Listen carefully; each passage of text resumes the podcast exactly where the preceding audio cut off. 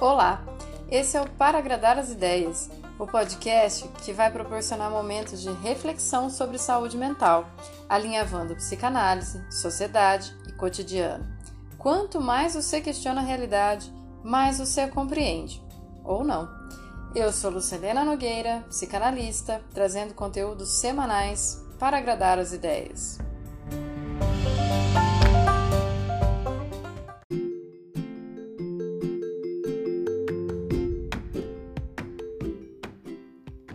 Segunda temporada.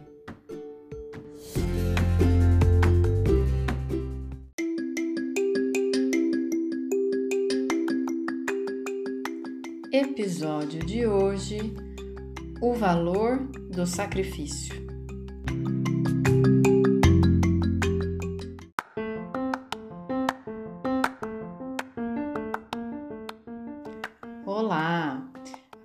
Que você está ouvindo isso sem ninguém por perto e levanta a mão quem chorou nas Olimpíadas.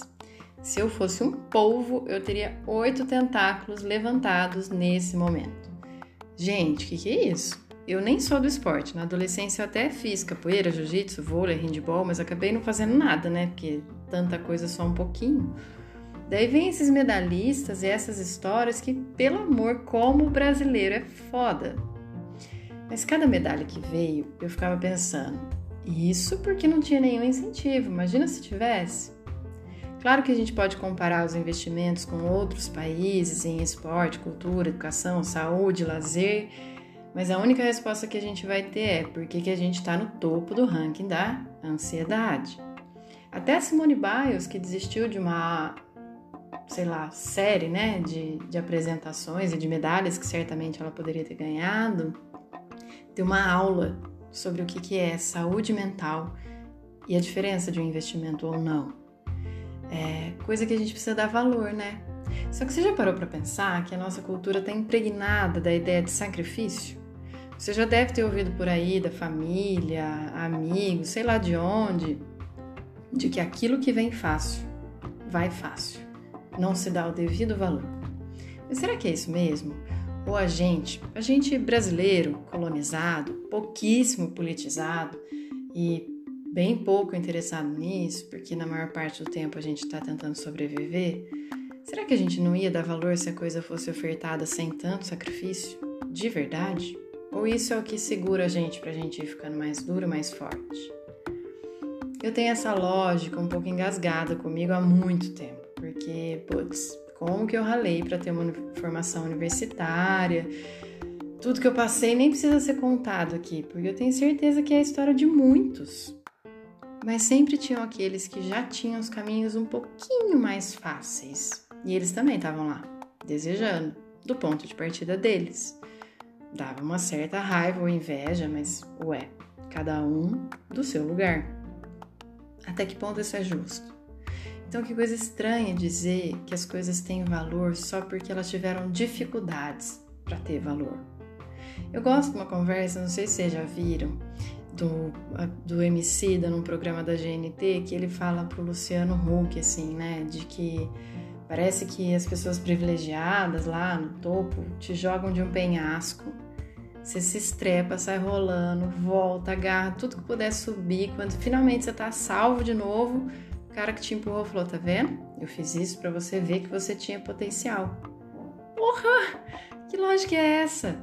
Né? Esses dias, uma reportagem de jornal, assim, só ouvindo na hora do almoço, apareceu um grupo de voluntários que há 20 anos é solidário em Campinas e entrega cobertor e comida para moradores de rua. Mano, 20 anos fazendo a mesma coisa. E os moradores de rua não desaparecem por quê? Porque por mais que o cobertor e a sopa faça efeito numa noite fria, ela não cria política pública que garanta um norte na vida dessas pessoas. E essas pessoas que são solidárias, muito obrigada mas já pensaram o peso que faria todos vocês numa Câmara de Vereadores, nos conselhos municipais que tratam de emprego, moradia educação? Vocês conhecem há 20 anos essa população? É como se vocês assim tivessem um tesouro nas mãos, mas continuam repetindo a mesma coisa. Vou entregar cobertor, fazer sopa. E é claro que é muito diante de um monte de gente que não tá nem aí para essa história. mas acho que a gente precisa ligar uns pontos, sabe? Imagina quantas pessoas poderiam não estar tá mais na rua se, em vez de ter só gente fazendo sopa, tivesse gente brigando por eles. E tem, só que é pouca gente ainda. Entenda que essa não é uma crítica ao papel da caridade, tá? Mas é um apontamento sobre a nossa lógica individual e de impotência que faz a gente pensar que, ai, ah, cada pouquinho que a gente faz já é muito para o outro. Sinto muito, mas se você reconhece que é um pouquinho, você sabe que é muito, tem que fazer muito mais. Não só para se sentir melhor consigo mesmo, mas porque muito mais, com muita gente apoiando, muda uma realidade a gente está sempre é, olhando para isso, né? Da onde é que parte o nosso raciocínio? Não é próprio, não vem só do teu umbigo. A gente é resultado de todo um sistema onde a gente vive. A gente não escolhe nem o nome, nem o lugar onde vai nascer, que dirá poder achar que vai lutar sozinho contra uma coisa que já está pronta e parece tão maior que a gente. Quando a gente se vê individualmente, né? Fica a dica porque a gente valoriza tanto o sacrifício, acho que meio ligado nessa ideia de Cristo carregou a cruz por nós, daí a gente vai meio que associando essa imagem, enfim. Que daí, quais são as histórias, né? O percurso individual do menino que aprendeu a surfar na tampa de isopor que o pai vendia peixe.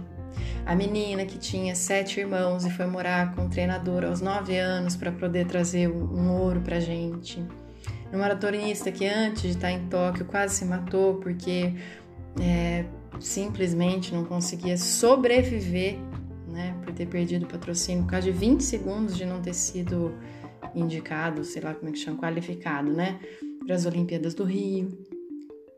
Repara que como a gente está achando que eles são grandes, pelo quanto eles suportaram sozinhos. Mas a gente não vira a página para dizer como é que seria se ele tivesse sentido apoio e se sente envolvido nesse apoio, nessa conquista. A gente pensa apoio como um patrocínio privado e esquece que é arrecadado imposto para levar dinheiro até todas essas áreas da necessidade da população. Né? A gente acha que apoio vem de outra pessoa que não sou eu, que eu não participo desse rolê aí, porque eu estou pagando minhas contas e tentando sobreviver. A gente fica torcendo para as Olimpíadas, a gente não, né? Eu fico torcendo para as Olimpíadas terem resgatado um pouquinho da nossa dignidade e um pouquinho das nossas esperanças. Porque os discursos que ficaram ali presentes eram mais ou menos assim: vamos reagir. Não dá para reagir sem consciência social, sem saber que para ter distribuição de renda não é a tua poupança que vai ser mexida, e sim a do dono da van, da Riachuelo, essa galera que tem helicóptero, né, gente? Aqui, inclusive, nem paga imposto para isso que enquanto você está fascinado com quanto dinheiro eles têm, quantas coisas eles podem fazer nos seus iates e etc., com as potências do trabalho, que eles não vão te oferecer isso porque você se esforçou. Eles precisam que você continue abaixo, que você continue abrindo mão dos direitos trabalhistas, de se virar como um MEI, de trocar férias por pouco mais de dinheiro. Eles precisam que tenham pessoas na fila do osso então, isso que eles precisam para eles serem assim tão fascinantes com os próprios recursos é para eles poderem ir para o espaço, enquanto você trabalha bastante. E se você aprender a investir, um dia você vai ser tipo o dono da Amazon. Eu sei, tem algum, algumas mentiras que são gostosas da gente ouvir desde a infância, tipo aquela que quando a gente sai da maternidade, né? E os nossos pais ficam dizendo para todo mundo: ele não é o bebê mais lindo do mundo. E você só tinha cara de joelho mesmo. Mas está na hora de dar uma acordada, né? A classe média está cada dia mais próxima da pobreza do que o que se chama de elite. Por isso, os nossos atletas de elite não estavam lá representando ricos, mas os que vieram de projetos sociais, de traumas, de percalços, de solidão financeira e emocional. Você não vai ver nenhum Bragança no vôlei de praia defendendo o Brasil, porque ele está muito preocupado em resgatar um status que é para poucos. Enquanto a gente só valorizar o sacrifício, o esforço, o tênis furado que não impediu o corredor de ir até as Olimpíadas, a gente vai desperdiçar todas as chances de ter uma vida melhor. Sério, a gente não manja nada nem de história do Brasil fica muito fácil para o empresário convencer a gente de que basta trabalhar. que a gente acredita no que tiver mais perto. Aquele cara confiou em você, ele te deu emprego, tem uma galera precisando de emprego que pode passar a perna. É muito mais fácil você achar o teu patrão, o teu amigo, do que o resto da galera que quer o teu lugar. Só que a gente precisa primeiro olhar para trás, saber e lembrar que todas as igrejas maravilhosas da Europa têm o nosso ouro, nosso sangue, nosso suor. E até quando? Enquanto a gente não entender que saúde mental também é uma questão política, coletiva e de solidariedade, a gente vai cair nas armadilhas da meritocracia, individualismo e caridade, que no fundo também explora o sofrimento alheio. Bora dar uma chacoalhada nessa tradição de ser só resiliente, porque isso a gente já provou que é. Tá na hora da gente provar que a gente também se emociona que é capaz de puxar o outro para cima e não se distanciar dele se sentindo ameaçado. Que não vai ser justo ficar tanto tempo tentando só sobreviver. Porque assim, vamos pensar com mais de 14 milhões de desempregados, milhões de órfãos da pandemia que vão ter que retornar às aulas com a vida em pedaços, com toda uma palhaçada de um governo que não cansa de ameaçar a nossa democracia assim na nossa cara Amiguinho, sozinho a gente é muito trouxa de achar que pode mudar alguma coisa. Agora imagina se a gente junta as pessoas que estão há 20 anos convivendo morador de rua com o pessoal que tem secretaria de habitação e emprego. Imagina se a gente junta toda essa gente que gosta de dar presente de Natal e ovinho de Páscoa para criança pobre no conselho da criança e do adolescente fazendo pressão por educação, saúde e segurança alimentar. Imagina se a gente junta toda essa galera que aprendeu a cultuar o próprio corpo em corrida de rua pelo próprio bem-estar com o pessoal do meio ambiente e da mobilidade urbana. Imagina. Imagina que para cada pessoa que está super confortável, distante e isenta dessas questões políticas, ela está sobrecarregando pouquíssimas que estão na batalha. E que talvez se todo mundo já dividisse logo esse peso antes de dar para dividir os lucros, vamos dividir os trabalhos. Se mais gente se envolvesse com as questões políticas e sociais, talvez a gente pudesse alcançar algumas coisinhas mais rápido. Talvez a gente tivesse histórias brilhantes nas Olimpíadas com apoio.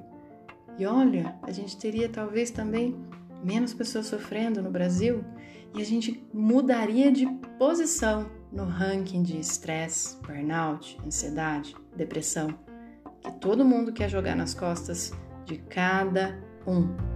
Mas é uma questão de todo mundo, é uma questão política, é uma questão social e que é muito bem garantida enquanto a gente mantém distância da discussão. Quando a gente está focado em sobreviver, a gente não tem tempo para batalhar. Só que se tiver um do ladinho do outro, tendo coragem de começar essa discussão, em vez de deixar para um estranho resolver isso por nós, bom, talvez seja mais bem feito. Enfim, não tinha como falar de sacrifício sem associar a uma ideia de Jesus carregando a cruz, a uma ideia de como a gente foi colonizado e a ideia do quanto que a gente ainda vai ficar nesse papel, né? De que sangue, suor e lágrimas importam mais do que apoio, solidariedade, igualdade. Vou deixar vocês por aqui.